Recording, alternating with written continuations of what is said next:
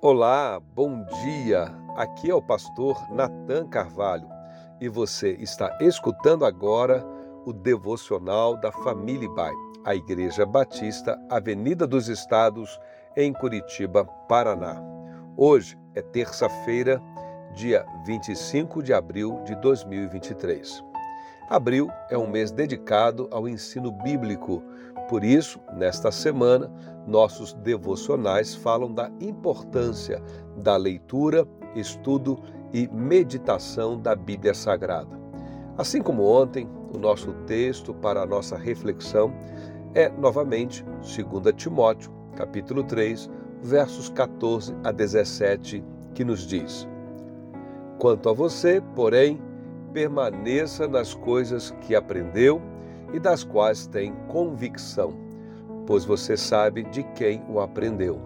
Porque desde criança você conhece as sagradas letras, que são capazes de torná-lo sábio para a salvação, mediante a fé em Cristo Jesus. Toda a Escritura é inspirada por Deus e útil para o ensino, para a repreensão, para a correção e para a instrução na justiça, para que o homem de Deus seja apto e plenamente preparado para toda boa obra. Ontem, segunda-feira, refletimos sobre a inspiração das Escrituras Sagradas. Cremos que ela é o único registro divinamente inspirado e soprado da revelação de Deus que faz de si mesmo aos homens. Em resumo, cremos que a Bíblia é palavra de Deus, é ideia de Deus. Hoje vamos dar destaque à afirmação que diríamos é do propósito final das Escrituras, nas palavras do apóstolo Paulo no texto que lemos, que é propósito final nos tornar sábios para a salvação. A Bíblia é essencialmente um manual de salvação ela conduz os seus leitores atentos ao caminho da salvação mediante a fé em Jesus Cristo.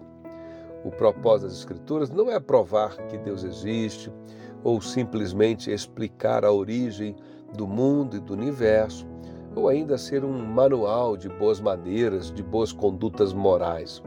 Embora se encontre tudo isso, de certa forma, nas Escrituras, o seu propósito final mais elevado é nos apresentar a salvação por meio de Cristo. Em um resumo, as Escrituras falam sobre a criação, a queda, ensinam sobre o juízo de Deus e também sobre seu amor redentor, mas sua finalidade é nos ensinar como podemos experimentar a graça da salvação e também sobre como podemos viver esta salvação no nosso dia a dia, de acordo com a vontade de Deus. Por isso também, na segunda parte do texto que lemos, Paulo afirma que a Escritura é útil para o ensino, repreensão, correção e instrução na justiça. Portanto, ao ler, estudar e meditar nas Escrituras, lembre-se: Cristo é o centro, o centro da eternidade, da história, o centro das Escrituras. Ele é o Salvador do mundo o único nome dado entre os homens pelo qual importa que sejamos salvos. A Escritura existe para nos apresentar a Jesus Cristo. E ele disse que ele era o caminho, a verdade e a vida, e que ninguém iria a Deus o Pai se não fosse por meio dele. Eu fico por aqui e desejo a você que, de algum modo, ao longo desta semana, a Bíblia Sagrada seja útil para você conduzindo você a uma compreensão mais clara dos propósitos de Deus para a sua vida.